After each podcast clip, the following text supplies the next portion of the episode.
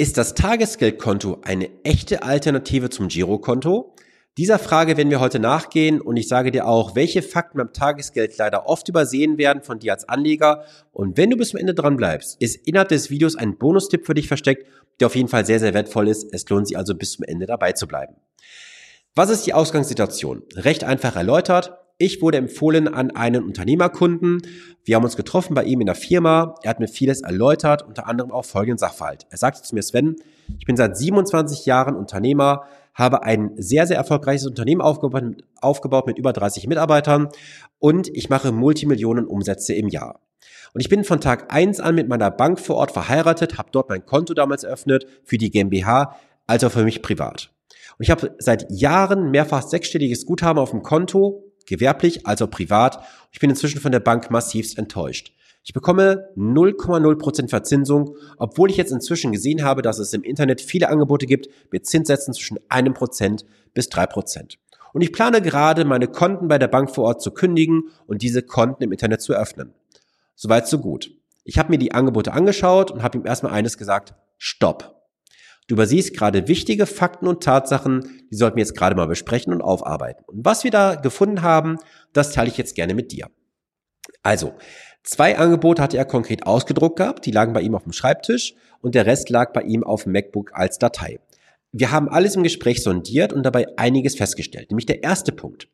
Alle Angebote durch die Bank durch galten nur für Privatpersonen. Das heißt, keine Personengesellschaften wie zum Beispiel ein EK, also eingetragen Kaufmann, keine OHG, keine GBR, nichts. Reine Privatpersonen heißt auch keine Kapitalgesellschaften wie eine GmbH oder eine AG.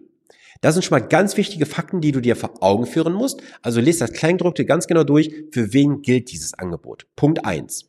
Der Punkt zwei: es stand überall drin, dass es gewisse Variabilitäten beim Zinssatz gibt. Das eine Angebot war sogar mit einem Bonuszinssatz versehen, wo es hieß, dieser Zinssatz gilt nur für die ersten sechs Monate und dann fällt der Zinssatz auf x Prozent runter. Jetzt muss man sich den Durchschnittszins ausrechnen. Dann war das Ganze gar nicht mehr so attraktiv gewesen, wie es aussah. Des Weiteren musst du dir über eine Sache definitiv im Klaren sein. Beim Tagesgeld bist du immer den Marktschwankungen unterlegen.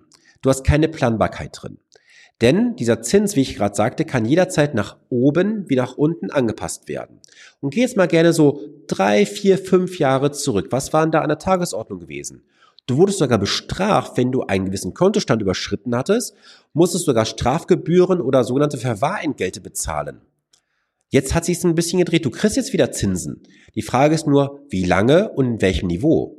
Denn eins ist Fakt. Du hast ein sogenanntes Wiederanlagerisiko. Was meine ich damit konkret? Also, was ist ein Wiederanlagerisiko? Wiederanlagerisiko, lass uns mal beim Tagesgeldkonto erst bleiben. Du bist heute beim Anbieter X, bekommst dafür, sagen wir, drei Prozent Verzinsung gut geschrieben. Jetzt fällt der Zins nach unten auf 2,3 Prozent zum Beispiel. Du sagst auch, es gibt Anbieter B, der bietet 2,5, du wechselst rüber. Du machst also dieses ganze Bankenhopping von A nach B jedes Mal. Und irgendwann die letzte Bank, wo du hinhoppst, die ist wieder im Zinsniveau des Marktes angekommen und es wird da kein Anbieter aus wirtschaftlichen Gründen dir etwas schenken wollen. Wenn eine Bank hingeht und dir ein Köderangebot gibt, hat sie immer ein Ziel dir andere Angebote oder andere Produkte anzubieten, um das zu kompensieren, was sie dir vorne gegeben hat. Und das ist auch gerade natürlich bei vielen Anbietern, ich nehme mal so ein Beispiel der Neo-Broker, die jetzt sagen, ja, kostenloses Girokonto, tralalala, weil im Hintergrund wird eines passieren. Sie werden dir irgendwann Angebote machen und versuchen, dich als Vollkunden zu gewinnen. Es ist nichts Verwerfliches daran. Nur du musst immer fragen, was ist die Intention des Anbieters und willst du das auch mit dir machen lassen? Das zum Beispiel. So, beim Festgeld ist es noch tückischer. Beim Festgeld, nehmen wir mal an, da jetzt zwei Situationen zu. Beim Festgeld gehst du heute hin und sagst, yo, alles klar, ich gebe mein Geld für zum Beispiel drei Jahre irgendwo hin für einen Zinssatz von drei Prozent. Jetzt mal angenommen, Szenario eins: der Zins steigt nach oben auf vier, viereinhalb, fünf Prozent im Tagesgeld. Dann hast du einen wirtschaftlichen Nachteil, weil das Festgeld kannst du nicht vorher kündigen. Du bekommst also drei Prozent, hättest also dann zwischen 1,5 und zwei Prozent Zinsverlust für drei Jahre oder für die Zeit, die noch an Restlaufzeit da ist. Andersrum, würdest du bei drei Prozent das Ganze einloggen, der Zins fällt auf ein Prozent Marktniveau, hast du einen guten Deal gemacht, weil du drei Prozent bekommst. Jetzt hast du aber das wieder Risiko nach Ende der Laufzeit. Das heißt, du musst dann auf Marktniveau dich wieder einkaufen. Und jetzt kommt der Bonustipp. Es kann doch viel, mal, viel mehr spannender sein, so wollte ich sagen, dass du dich mal beschäftigst, in den Kapitalmarkt zu investieren. Natürlich immer unter der Prämisse, du solltest nie mit 100% deines Geldes, was du brauchst, in 100% Aktien investieren. Es gibt aber zwei spannende Modelle, mit denen du dich mal beschäftigen solltest. A, es gibt Anleihenfonds und da gibt es auch entsprechende Möglichkeiten zu investieren, auch für eine kürzerfristige Laufzeit mit einem sehr attraktiven Zinssatz. Und zweitens sind es Mischfonds. Mischfonds haben den Vorteil, du bist im Bereich der festverzinslichen Wertpapiere unterwegs, plus natürlich die Komponente der Aktien, das muss gewiss, auf gewissem Niveau ausge, ähm, ausgelotet sein, so wollte ich sagen. Und da gibt's für jeden Anleger das passende Modell.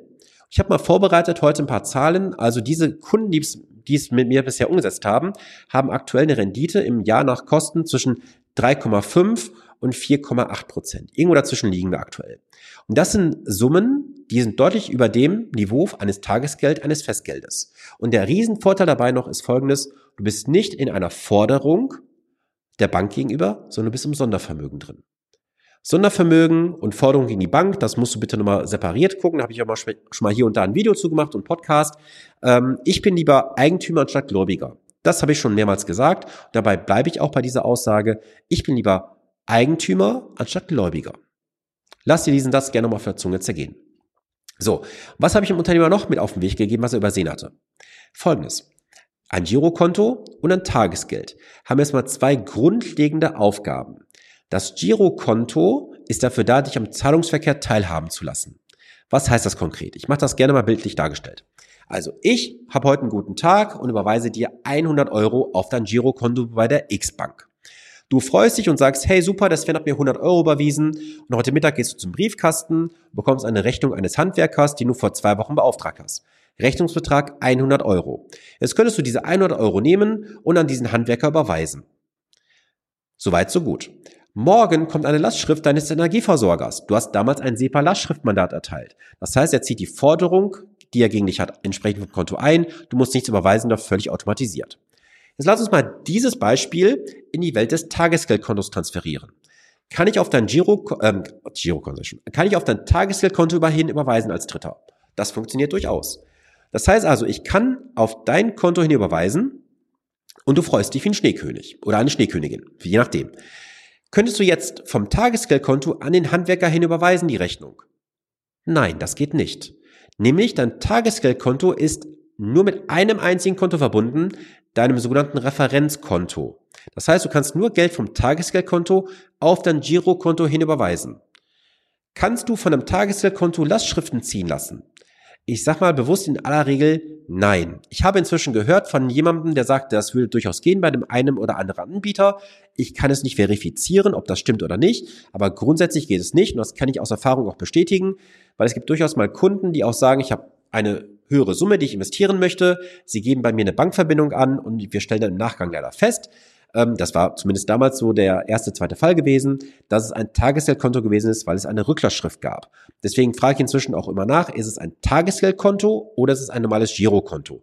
Wäre es das, Girokonto, was Sie letztendlich angeben, dann bitte ich halt immer auf das Referenzkonto, nämlich auf das Girokonto hin zu überweisen, dass die Lastschrift für die Anlage entsprechend eingezogen werden kann. Das heißt, du siehst jetzt hier, dass beide Kontenmodelle unterschiedliche Aufgaben haben. Das Girokonto hat die Aufgabe, dich am Zahlungsverkehr aktiv teilhaben zu lassen. Und das Tagesgeldkonto ist nur eine Parkposition, so nenne ich es jetzt einfach mal. Das heißt, das Tagesgeldkonto ist nicht mit anderen Möglichkeiten ausgestattet wie dein Girokonto. Deswegen ist ein Tagesgeldkonto als Fazit keine Alternative zum Girokonto. Es ist ein Add-on, wenn man so möchte, also ein Goodie obendrauf, aber nie eine vollwertige Alternative. Genauso ist es bei einem Depot. Bei einem Depot hast du auch dementsprechend nur das Depot und ein vielleicht sogenanntes Abwicklungskonto als Referenzkonto, was du entsprechend nutzen kannst für Käufe und Verkäufe. Es ist aber kein vollwertiges Girokonto. Da gibt es ein, zwei Ausnahmen im Markt, keine Frage. Aber in aller Regel ist dieses Abwicklungskonto nur ein internes Konto, damit du das Girokonto nicht immer entsprechend belasten musst mit Gutschriften und Abbuchungen. So, und ich hoffe, ich konnte dir heute so einen kleinen Einblick geben, worauf du im Tagesgeld, Festgeld achten solltest. Und wenn du dazu mehr Informationen haben möchtest, wo du sagst, boah, war spannend dieser Bonustipp mit Anleihenfonds Mischfonds, was gibt es da? Es gibt jetzt am 14. März ein Online-Event, das ist in den Shownotes und unterhalb des Videos auch verlinkt. Buch dir gerne ein Ticket dazu, da gehen wir ganz genau darauf ein, auf diese Themen und auch viele weitere Themen. Es sind zwei Stunden reiner Content und Real Talk. Es lohnt sich also daran teilzunehmen. Also ich wünsche eine gesunde, erfolgreiche Woche. Bleibe planbar, klug und vor allem auch renditestark investiert. Bis zum nächsten Montag. Dein Sven Stopka.